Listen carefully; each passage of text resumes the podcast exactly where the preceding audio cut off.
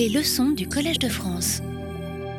Bonjour, euh, bienvenue pour euh, le euh, dernier cours avant les vacances de Noël. Aujourd'hui, je vais vous parler des algorithmes d'approximation, des schémas d'approximation. Trois problèmes serviront de base à ma discussion aujourd'hui. Le problème de la découpe de tissu, le problème de la découpe maximum dans le plan et le problème de la sélection de disques disjoints. Commençons par la découpe de tissu. Voici euh, du tissu et voilà euh, un patron pour faire. Alors j'ai regardé sur internet qui proposait comme patron de, vêtements. En fait, c'est presque tout des vêtements de poupée. Euh, apparemment, c'est la seule chose que les gens font de nos jours hein, en couture. Et donc ce que vous voyez, c'est que ça a été euh, dessiné ici soigneusement de façon à utiliser le tissu sans en gaspiller.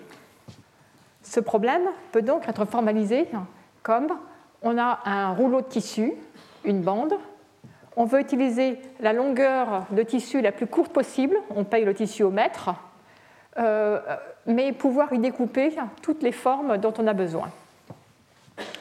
Je m'exprime avec du tissu, hein, mais on pourrait aussi poser ça euh, comme euh, des coupes de verre, euh, des coupes de bois pour faire des meubles, etc. Donc, il y a des logiciels pour faire ça. Comment marchent les logiciels qui résolvent ce genre de problème?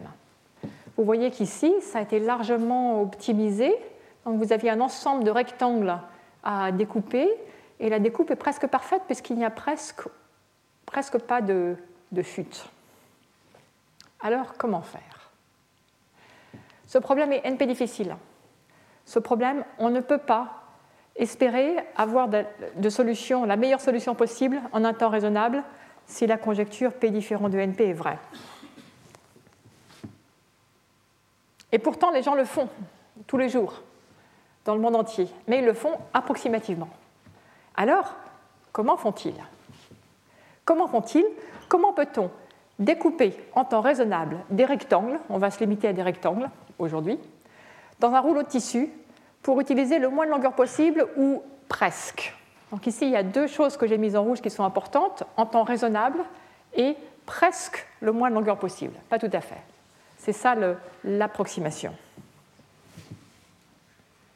Si on se donnait un temps infini, on pourrait essayer toutes les possibilités, hein, toutes les façons de placer ces rectangles et choisir la meilleure.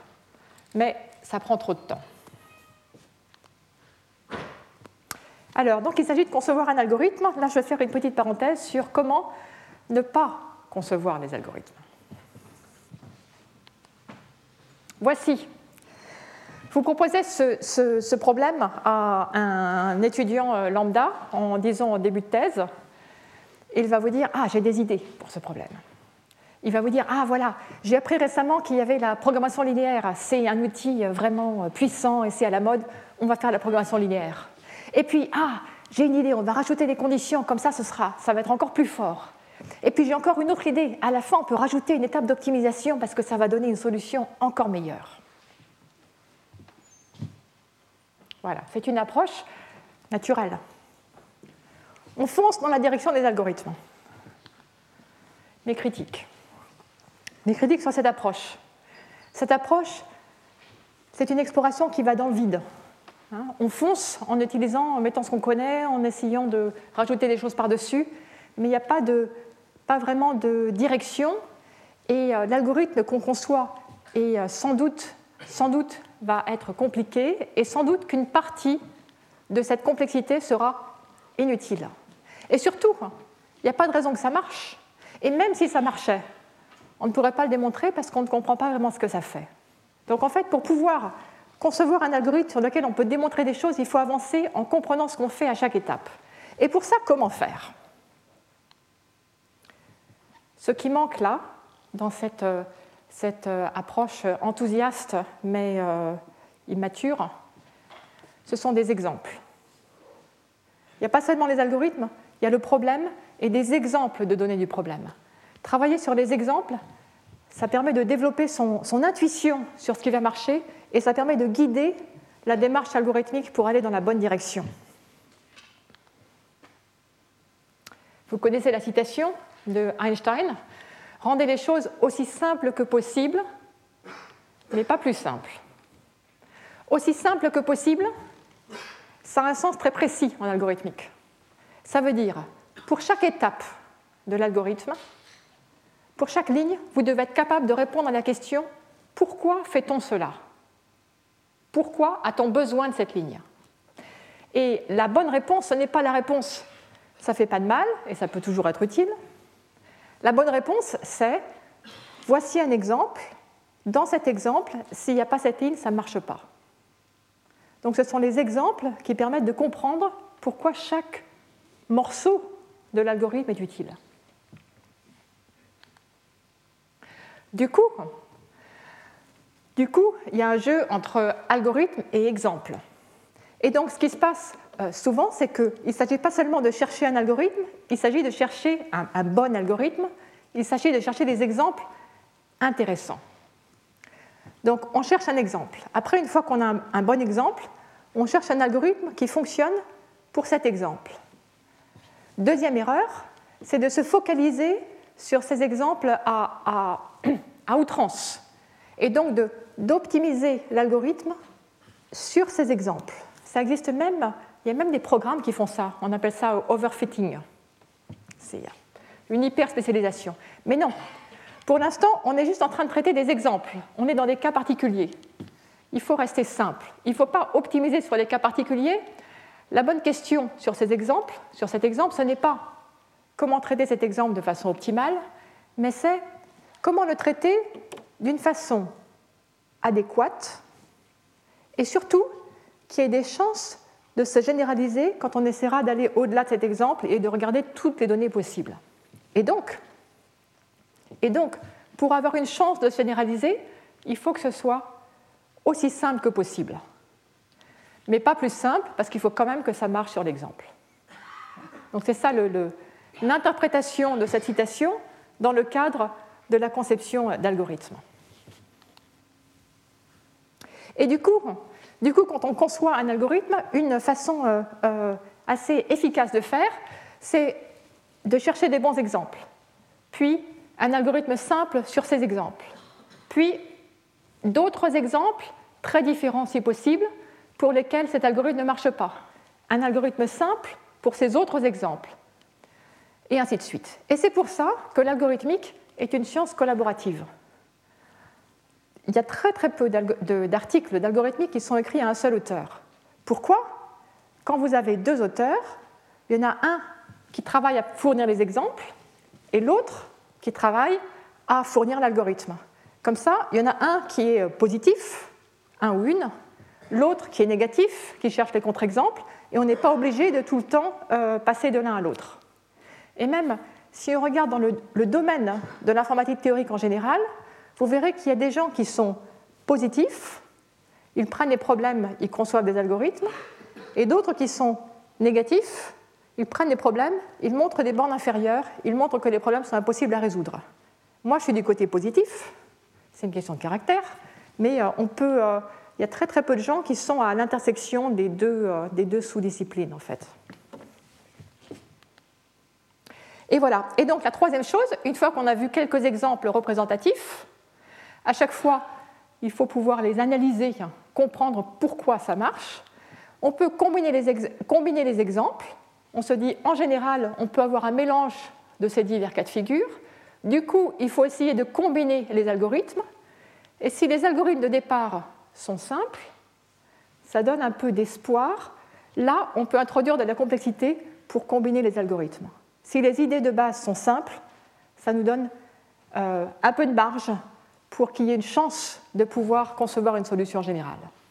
D'où, pour le cas général, un algorithme et un théorème et un article.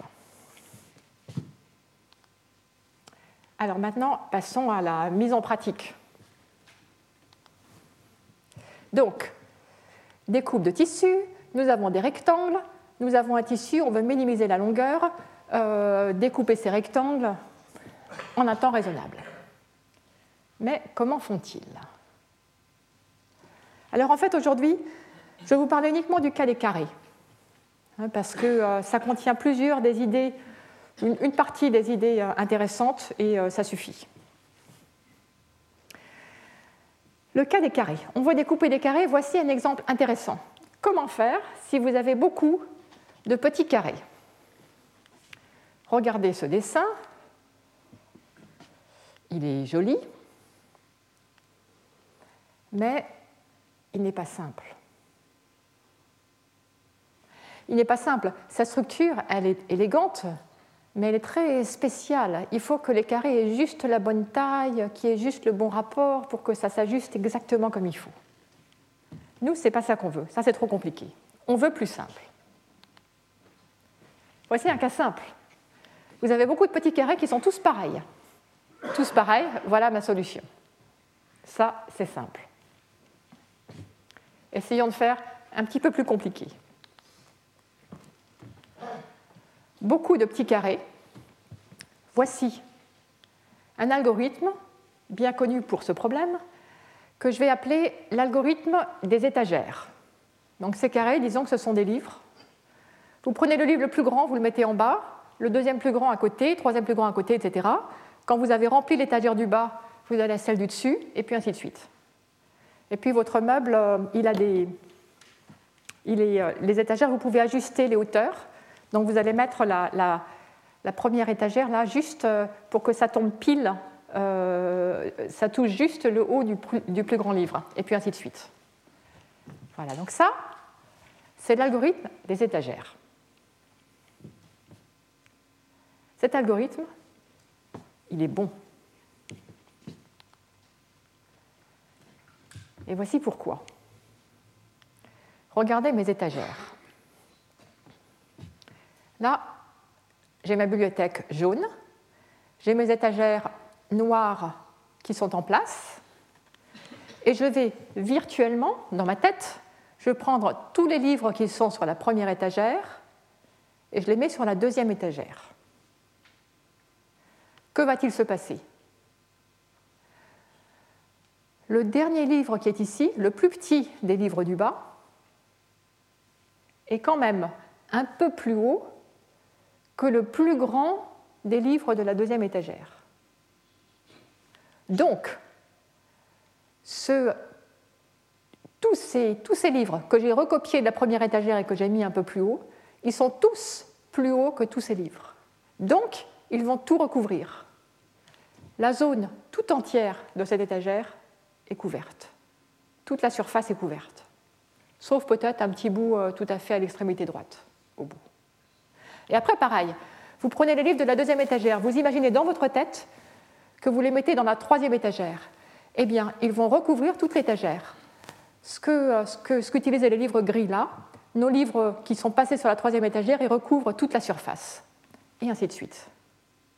Donc, ce que vous voyez, c'est que dans ce placement virtuel de vos livres, vous avez recouvert quasiment toute la surface. Les carrés du premier niveau recouvrent presque le deuxième niveau, sauf un petit peu au bout. Les carrés du deuxième niveau recouvrent presque le troisième niveau, sauf un petit peu au bout, et ainsi de suite. Tous les niveaux sont couverts, sauf celui du bas, évidemment, qui a été vidé. Ce que ça veut dire, c'est qu'ici, vous recouvrez presque toute la surface. Autrement dit, ça veut dire que votre placement ici, puisqu'il utilise toute la surface disponible, un peu de choses près, il est quasiment optimal. C'est presque optimal. Et donc, j'ai démontré, sans écrire un seul nombre, une seule équation, que l'algorithme des étagères pour les petits carrés est quasiment optimal.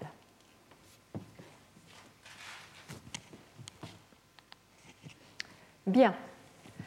Donc ça, c'était la première catégorie d'exemples. Beaucoup de petits carrés. Donc maintenant, et j'ai trouvé un algorithme dans le cas de beaucoup de petits carrés, l'algorithme des étagères. Maintenant, je vais changer de genre de, données. Je vais dire, bon, je m'intéresse toujours au carré, mais quel est un cas très différent de beaucoup de petits carrés? Ben, Ce qui est très différent, c'est d'avoir des gros carrés. Donc voilà, je vais prendre des carrés, des gros carrés, et puis on va dire, pour commencer simple, qu'ils sont, à peu près, sont tous à peu près pareils. Donc je vais prendre une bande de tissu de largeur 7, une bande de tissu de largeur 7, je veux minimiser la hauteur. J'ai fait une rotation de 90 degrés, il euh, faut s'adapter. Et j'ai des carrés de côté 3 et des carrés de côté 2. J'ai, disons, une centaine de carrés de côté 3 et, disons, 45 carrés de côté 2. Il faut découper une centaine de carrés de côté 3 et 45 carrés de côté 2 dans ce tissu de largeur 7 en minimisant la hauteur.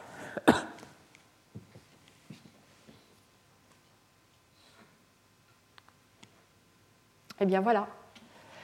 Observez que 3 plus 2 plus 2 égale 7. Ce n'est pas tout à fait le hasard, c'est le nombre que j'ai choisi. Donc, vous pouvez mettre un carré de côté 3, juste à côté deux carrés de côté 2, et puis vous recommencez, et vous pouvez placer euh, deux carrés de côté 3, six carrés de côté 2 euh, à côté, et vous avez rempli exactement le bas de, le bas de votre bande, largeur 7, hauteur 6. Et puis on recommence. On recommence, on recommence, on recommence, et puis au bout d'un certain temps, on n'a plus de petits carrés. Donc quand on n'a plus de petits carrés, qu'est-ce qu'on fait? On va mettre les grands carrés, et donc les grands carrés, on en met deux côte à côte, et puis on recommence jusqu'à avoir euh, épuisé tous les grands carrés. Et donc ça, en fait, c'est facile de se convaincre que pour cet exemple, c'est la solution optimale. Alors il y a un petit peu de gâchis ici, il y a un peu d'espace vide. Une partie de la surface, il y aura des, chutes de tissu, mais, euh, euh, n'empêche que ça, c'est la solution optimale pour cet exemple.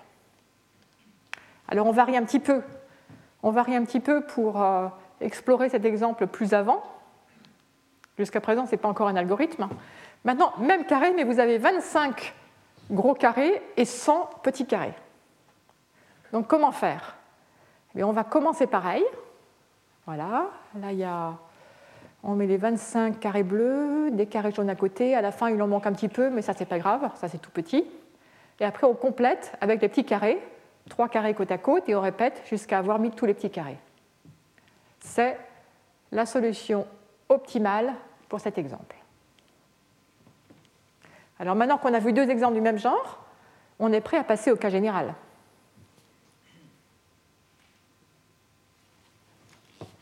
C'est comme ça, c'est comme ça que font les algorithmes d'apprentissage automatique qui voient des exemples et après, hop, on sait faire. Donc vous avez vu ces deux exemples, celui-ci et celui-là, et maintenant vous savez faire. Vous savez faire. Vous savez faire en général, si vous avez un certain nombre de carrés bleus et un certain nombre de carrés jaunes, vous allez avoir une partie du tissu qui sera utilisée en mettant côte à côte un bleu et deux jaunes, une partie en mettant côte à côte trois jaunes et une partie en mettant côte à côte deux bleus. Et la quantité, ben, ça dépend du nombre de carrés bleus et du nombre de carrés jaunes euh, qu'on a en entrée. Et ça va utiliser combien de hauteur de tissu tout ça? Eh bien ça, ça, peut, ça s'écrire de façon algébrique. La partie où on a un carré bleu à côté de deux carrés jaunes, elle utilise une hauteur h 10 1 de tissu. La partie où il y a uniquement des petits carrés jaunes, une hauteur H indice 2. La partie où il y a uniquement des bleus, une hauteur H indice 3. Vous voulez minimiser la hauteur totale. Donc minimiser H1 plus H2 plus H3, qui est ici. Mais quelle est votre contrainte? Votre contrainte, c'est que vous, pouvez vous devez pouvoir découper vous avez suffisamment de euh, découper tous les carrés 3-3. Alors les carrés 3-3, il y en a un certain nombre. Alors si vous regardez où ils sont, si vous avez, si vous avez une hauteur H1 ici, la hauteur H1, elle va... Alors si vous avez une hauteur H1 ici, vous allez placer H1 sur 3 carré bleu. Si vous avez une hauteur H3 là, vous allez placer 2 H3 sur 3 euh, carrés bleus. Et donc en tout, si je ne me suis pas trompée, pour pouvoir placer tous mes carrés 3, 3, il faut que H1 plus H3 sur 2 soit au moins égal au nombre total de carrés bleus x 3. Je ne l'ai pas très bien expliqué, mais ça, devrait être évident si, si vous ne faites pas que m'écouter, mais que vous réfléchissez. Il vaut mieux le faire soi-même que de m'écouter, là. Donc vous regardez ça et vous dites oui, c'est évident. Alors pareil pour les carrés jaunes. Et donc ça, ça c'est quelque chose qu'on peut résoudre. C'est un système, il s'agit d'optimiser une fonction linéaire avec des contraintes qui sont des systèmes d'inéquations linéaires, avec les variables h1, h2, h3. Donc qu'est-ce qu'on fait? Ça, c'est un programme linéaire. On sait le résoudre efficacement. On obtient la réponse. La solution, ça va être peut-être des nombres réels. Hein. Peut-être que vous aurez h1 égale 5,5. Donc si c'est des nombres réels, ce n'est pas grave, on arrondit à l'entier au-dessus. On arrondit à l'entier supérieur, et après, on a une solution. Alors il y a quelques. Il y a un petit peu d'erreurs, parce que euh, l'arrondi, ça fait des erreurs, mais ce n'est pas très grave. Chaque arrondi, ça vous rajoute maximum 1, un petit peu moins de 1 à la hauteur, à la longueur de tissu. Voilà, donc nous avons appliqué la démarche de conception d'algorithmes d'approximation. Première famille d'exemples intéressants, quand il y a beaucoup de petits carrés. Algorithme simple pour ces exemples. L'algorithme des étagères. L'analyse, cet algorithme marche bien parce que la valeur optimum, même la meilleure façon de placer les carrés, sera obligée de payer la surface achetée, la surface totale des carrés. Deuxième famille d'exemples, les, euh, carrés, les grands carrés, quelques gros carrés, des bleus, des jaunes. Algorithme simple pour cet exemple, programmation linéaire puis arrondi à l'entier supérieur. Analyse, cet algorithme marche bien parce que le programme linéaire euh, capture des, conditions de la solution optimale. Et donc, euh, opt ne peut pas être mieux que la solution du programme linéaire. Étape suivante de la méthode, combinaison des exemples. Donc maintenant, vous considérez un exemple qui a des petits carrés et des gros carrés. Autrement dit, c'est général. Et vous prenez l'algorithme des étagères et l'algorithme qui fait programmation linéaire puis arrondi. Comment combiner ces algorithmes pour résoudre un problème général?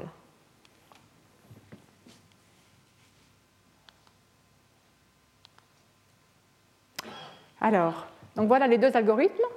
Celui-ci, programme linéaire avec variable H1, H2, H3 plus arrondi. Et celui-là, algorithme des étagères qui remplit presque toute la surface.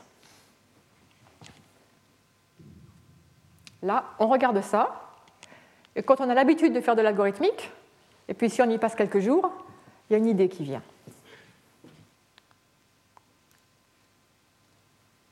Alors voilà, l'algorithme de ma grand-mère pour la découpe de tissu. Si tu veux euh, placer, euh, mettre ton patron en place, tu mets d'abord les grosses pièces, puis après, avec des chutes de tissu, tu mets les petites pièces. Alors, on s'inspire de la vie courante, c'est ça qui nous guide notre intuition. Les chutes de tissu, il y en a là, il y en a là. Cet espace est inutilisé de largeur 1.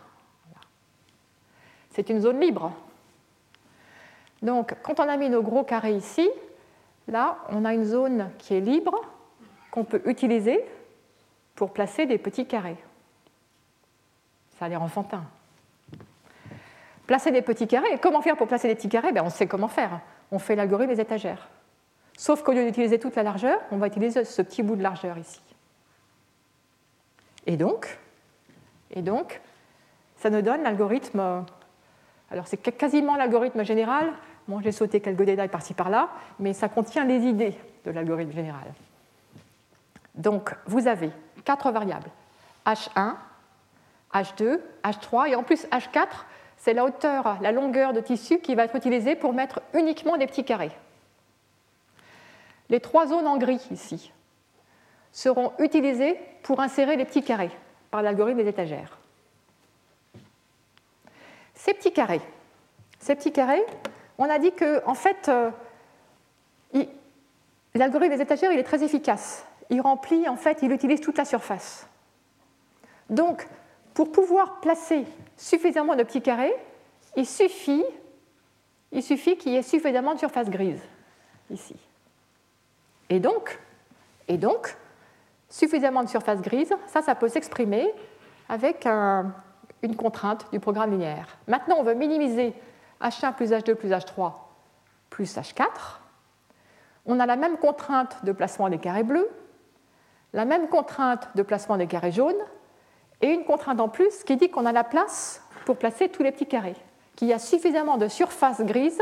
La surface grise, c'est 1 fois H2 plus 1 fois H1 plus 7 fois H4, suffisamment de surface grise pour placer tous les petits carrés. Donc, on résout ce programme linéaire, on arrondit, on remplit les zones grises avec l'algorithme des étagères, et ça nous donne un placement quasi optimal des carrés dans la bande.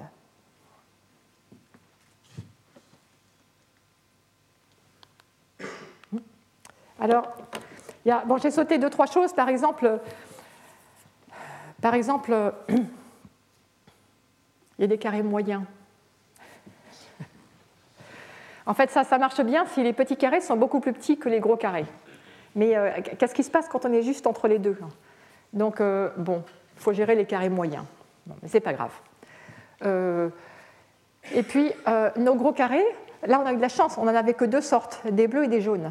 Mais qu'est-ce qui se passe si vous avez un gros carré de, côté 3 et un autre de côté 2,9, un autre de côté 2,5 et un autre de côté pi et un autre de côté je ne sais pas quoi?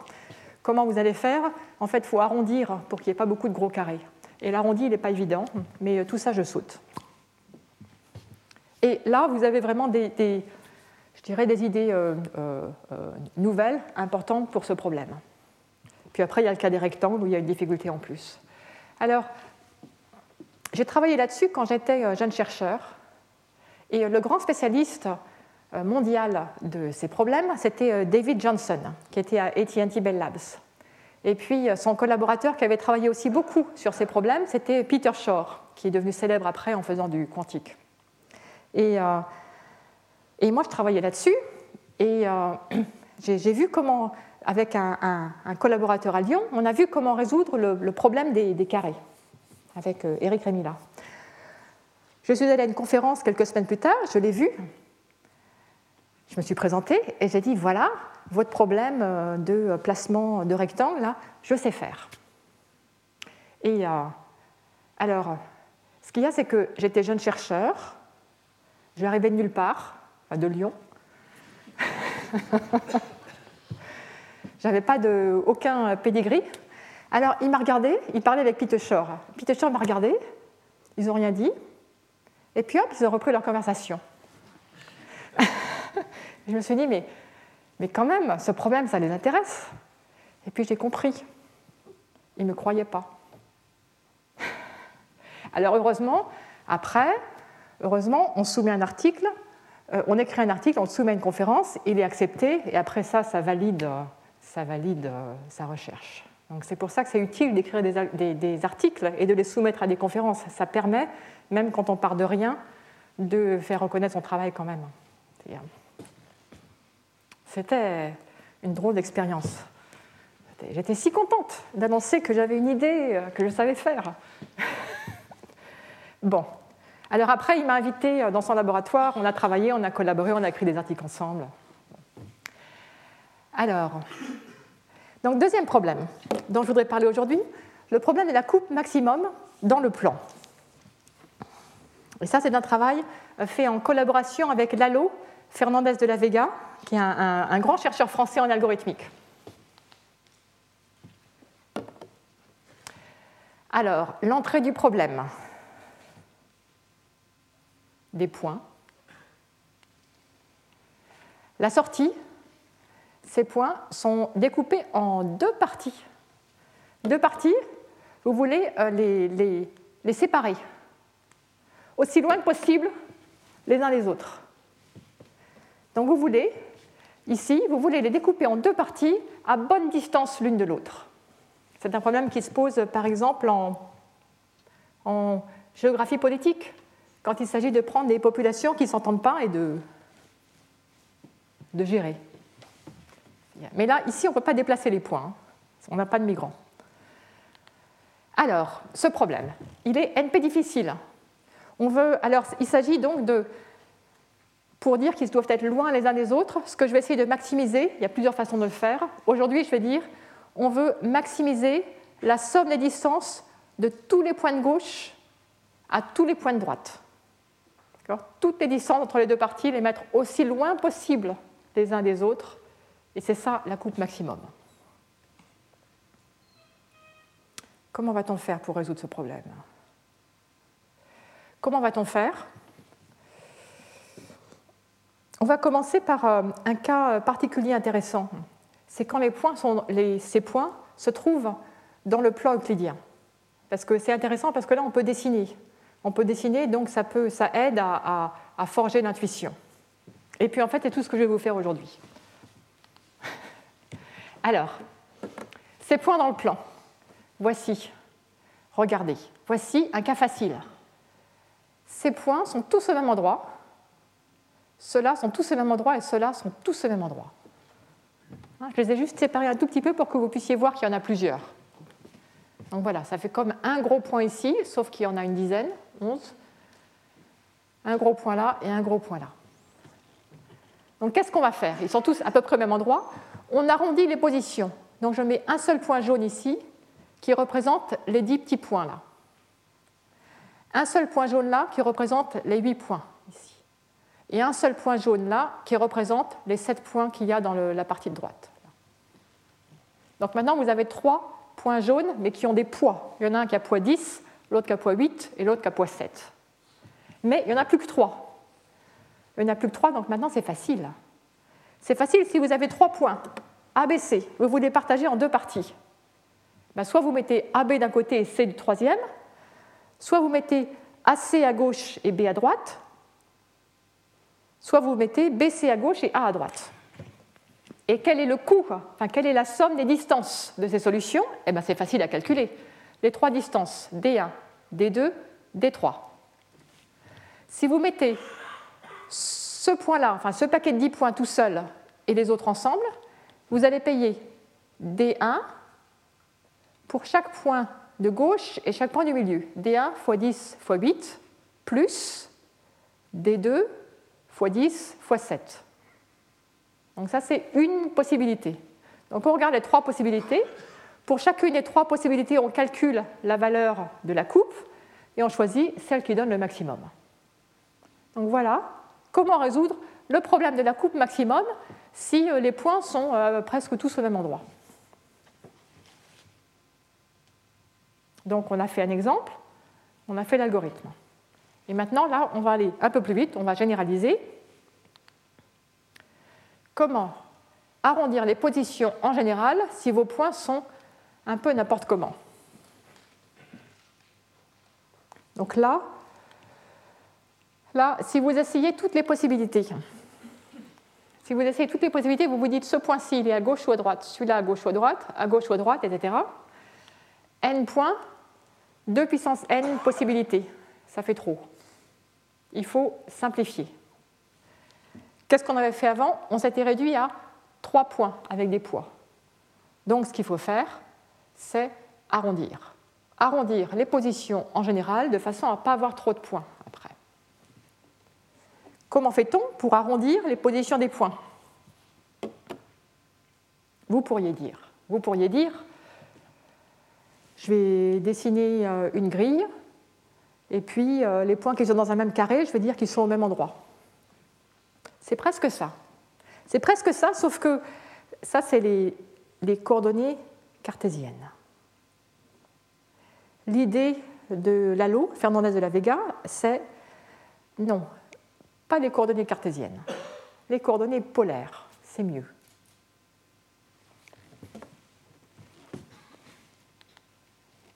Alors voilà, coordonnées polaires Coordonnées polaires.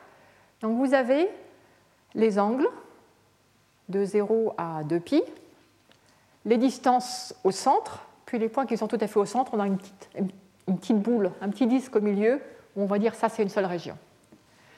Donc vous vous discrétisez, vous discrétisez les angles, vous discrétisez les distances, ça vous crée des zones. Des zones. Euh, chaque zone, ça correspond à θ entre θ1 et θ2 et R entre R1 et R2. Donc c'est un, rectangle au sens de coordonnées polaires. Et puis, tous les points qui sont dans la même zone, vous allez les arrondir. Donc vous allez dire, on avait, euh, par exemple, ici, on avait quatre points dans cette zone. On va mettre un seul point en plein milieu et on va dire qu'il représente 4 points, qu'il a poids 4. Donc voilà, donc dans chaque zone où il y a des points, vous en mettez un au milieu et euh, vous lui donnez un poids qui est euh, le nombre de points qui sont réellement là. Et du coup, l'algorithme maintenant est simple. D'abord, donc, vous faites cet arrondi, et ensuite, vous regardez toutes les possibilités pour ces points arrondis. Maintenant, il n'y en a plus que 1, 2, 3, 4, 5, 6, 7, 8, 9, 10, 11. Il n'y a plus que 11 positions différentes, donc il n'y a plus que 2 puissance 11 possibilités, et on choisit celle qui donne le meilleur résultat. On regarde toutes les possibilités, on prend le meilleur résultat. Recherche exhaustive. Donc ça, c'est très simple. C'est très simple, c'est-à-dire, à programmer, c'est pas long à programmer, à exécuter, c'est quand même assez long, parce que, euh, parce que 2 euh, bah, puissance 11, c'est quand même pas rien. Enfin, surtout si ce 11 était 100 euh, ou 1000, ça commence à faire. Mais conceptuellement, c'est très simple. Et c'est vraiment ça qui est important pour pouvoir démontrer des théorèmes. Il faut que les idées soient simples. Alors, combien y a-t-il de possibilités en général? Ce 2 puissance 11, c'est combien? En général, c'est 2 puissance le nombre de cases différentes que vous avez dans votre grille après la discrétisation. Combien avez-vous de cases? Eh bien, ça dépend. C'est à vous de choisir le, niveau de finesse de vos angles et de vos distances.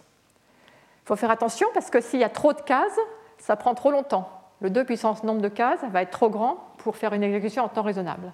Mais s'il y a trop peu de cases, s'il y a trop peu de cases, par exemple, disons 4 cases, le cadran euh, nord-est, nord-ouest, sud-est et sud-ouest, ben ça c'est mauvais parce que votre arrondi, vous perdez de la précision. Vous perdez trop de précision et euh, du coup l'approximation après ne sera pas bonne.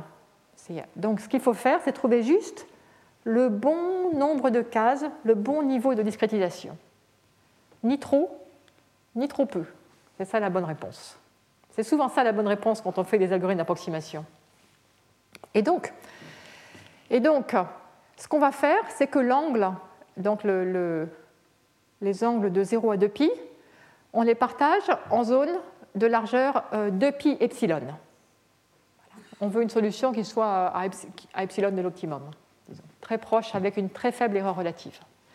Et puis, les, euh, rayons, on les discrétise. Alors là, il faut être un petit peu. Faut une autre idée encore pour que ça marche. Il faut faire non pas euh, une suite arithmétique, mais une suite géométrique. Donc il faut que les rayons croissent par des puissances croissantes de 1 plus epsilon. Et quand on fait ça, qu'on choisit bien le, centre, c'est le, centre de gravité des, points, qu'on choisit bien euh, le, minimum, le maximum, et eh bien ça va très bien marcher pour avoir une erreur relative de epsilon sur le résultat, pour que votre coupe résultat soit presque optimal, à epsilon près. Votre nombre total de cases, ça va être quelque chose comme log n sur epsilon carré, si vous avez n points. Et donc, le nombre de possibilités à regarder par l'algorithme, c'est 2 puissance log n sur epsilon carré. 2 puissance log n, c'est n. C'est-à-dire, euh, c'est le logarithme népérien, mais euh, ce n'est pas grave.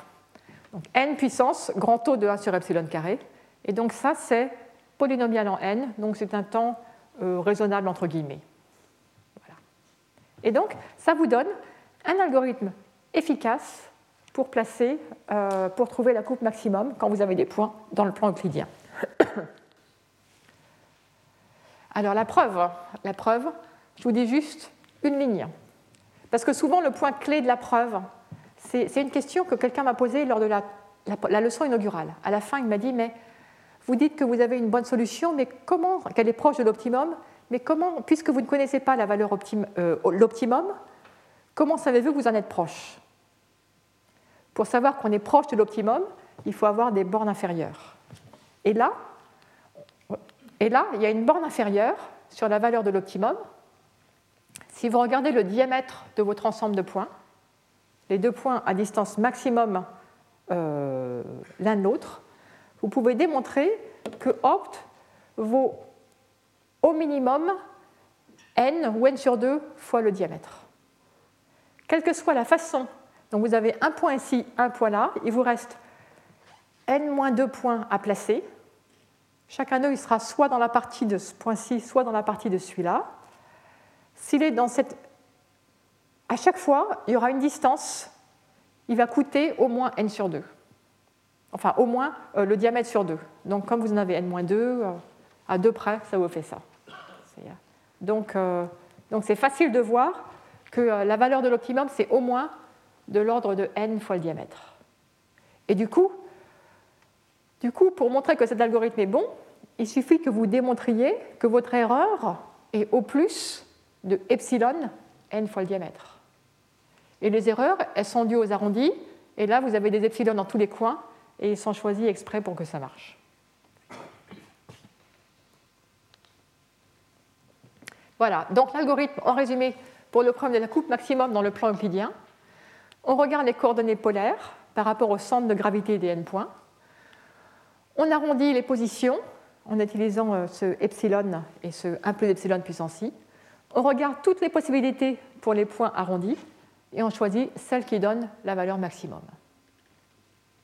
Et donc, ça vous donne une erreur relative d'O plus epsilon et un temps de calcul raisonnable. C'est ce qu'on appelle un schéma d'approximation. On appelle ça un schéma d'approximation en ce sens que ce n'est pas un seul algorithme. Peut-être que vous, l'utilisateur, vous me dites, moi je voudrais un résultat qui soit à 10% de l'optimum. Je peux vous donner un algorithme à 10% de l'optimum. Ou peut-être que vous allez me dire, non, moi je veux être à 5% de l'optimum. Moi je vais vous donner un algorithme qui sera à 5% de l'optimum. Donc en fait, pour chaque demande de euh, degré de, de précision du résultat, il y a un algorithme. En fait, c'est toute une famille d'algorithmes. Il y a un algorithme pour chaque valeur de epsilon. Et donc, c'est ça qu'on appelle un schéma d'approximation. À la limite, si epsilon tend vers 0, l'algorithme va vous donner la solution optimale. Et comment est-ce possible qu'il donne la solution optimale alors que le problème est NP difficile? Ben, La réponse, elle est là. Elle est là. Plus epsilon est petit, plus le résultat est proche de l'optimum, mais plus ça prend longtemps de le calculer. Donc, euh, quand epsilon égale 0, le temps est infini. Euh, Alors, en fait, euh, ce cas euclidien hein, dont j'ai discuté ici en détail, c'est un. On peut voir ça comme un exemple. On peut généraliser ça en plus grande dimension et même dans un espace métrique quelconque, général. Alors là, on ne peut plus faire des coordonnées polaires, mais à la place, en fait, l'intérêt des coordonnées polaires, c'est d'identifier les points qui se ressemblent, les points qui devraient être classés ensemble, aller dans les mêmes parties. Et si vous avez un espace métrique général, pour identifier les points qui se ressemblent, vous le faites par échantillonnage. Donc vous prenez un échantillonnage aléatoire et vous regardez les distances par rapport à l'échantillon aléatoire. Donc ça va euh, de façon évolutive. Donc euh, ça remplace les coordonnées polaires. Alors voilà, ça, résout le, problème de la coupe maximum dans le cas euclidien et plus généralement. Ce problème de la coupe maximum, la version la plus célèbre, c'est dans un graphe. L'entrée, c'est un graphe général, des points, des sommets. La sortie, c'est une partition des sommets du graphe en deux sous-ensembles qui maximise le nombre d'arêtes entre les deux ensembles. Ce problème, il est, célèbre parce qu'il est simple, il est fondamental et il a servi de, de, de marchepied pour développer des nouvelles techniques algorithmiques. Donc au fil des années, depuis 40 euh, ans, il y a une partie des, des, idées qui ont mené à des nouvelles méthodes pour concevoir des algorithmes ou des bornes inférieures qui sont basées sur l'étude du problème de la coupe maximum. Donc du point de vue théorique, euh, c'est l'un des problèmes les plus fondamentaux qui soit. Troisième sujet que je voudrais aborder aujourd'hui, où nous avons des algorithmes d'approximation, c'est le problème des disques disjoints. J'en ai parlé un petit peu, j'en ai presque parlé hein, euh, lors, de, lors de la semaine où j'ai parlé d'algorithmes distribués. Euh, j'avais dit, euh, vous avez des, des tours, stations de base, des téléphones mobiles, vous avez des bandes de fréquences, vous voulez savoir comment les répartir pour qu'il n'y ait pas d'interférence. Donc, donc maintenant, écrivons ça, donnons un cadre théorique à ce problème. Vous avez des zones de communication autour des stations de base. Ce sont des disques de rayon 1, disons. Et puis, s'il y a deux, euh, stations qui peuvent toutes les deux communiquer dans une même zone, ça fait des interférences possibles. Autrement dit, si vous avez deux disques qui ont une intersection non vide, ça fait une zone d'interférence. Et donc, qu'est-ce que vous voulez faire? Vous voulez trouver, donc vous avez une certaine bande de fréquence, vous voulez l'utiliser pour plusieurs euh, stations de base. Qu'est-ce que vous allez faire? Cette bande de fréquence, vous allez la donner à plusieurs disques, mais ces disques, ils doivent être tous disjoints. Donc, il s'agit de choisir un ensemble de disques disjoints pour leur donner euh, la, même, euh, la, même, couleur. Donc vous pouvez voir ça comme un problème de graphe.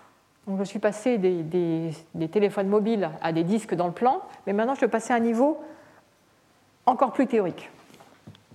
Des sommets, ce sont les disques, des arêtes, ce sont les intersections de disques, et vous voulez trouver euh, un ensemble de sommets qui soit instable, c'est-à-dire euh, il n'y a jamais d'arête, il n'y a pas d'arête entre deux euh, sommets. Autrement dit, les disques sont tous disjoints. Comment fait-on pour résoudre ce problème? L'entrée, un ensemble de disques de rayon 1 dans le plan euclidien. La sortie, un sous-ensemble de disques qui sont tous disjoints, 2 à 2 disjoints, de cardinal maximum. Vous voulez en prendre le plus possible. Ce problème, pas de chance, il est NP difficile comme euh, beaucoup, beaucoup des problèmes dont je discute dans ce cours. Donc, que fait-on quand on a un problème NP difficile? On commence par chercher des exemples intéressants et qu'on sait gérer. Donc, on applique la, méthodologie. Exemple. Imaginez que tous vos disques soient dans la même zone du plan. Imaginez qu'ils soient tous dans une même région un rectangle 10-10. Des disques de rayon 1.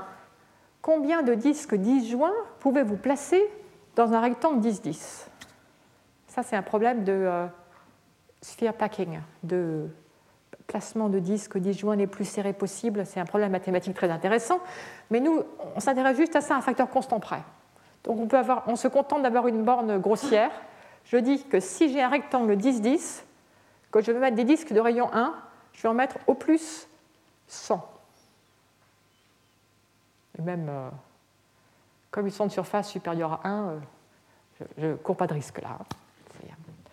Au plus 100 disques.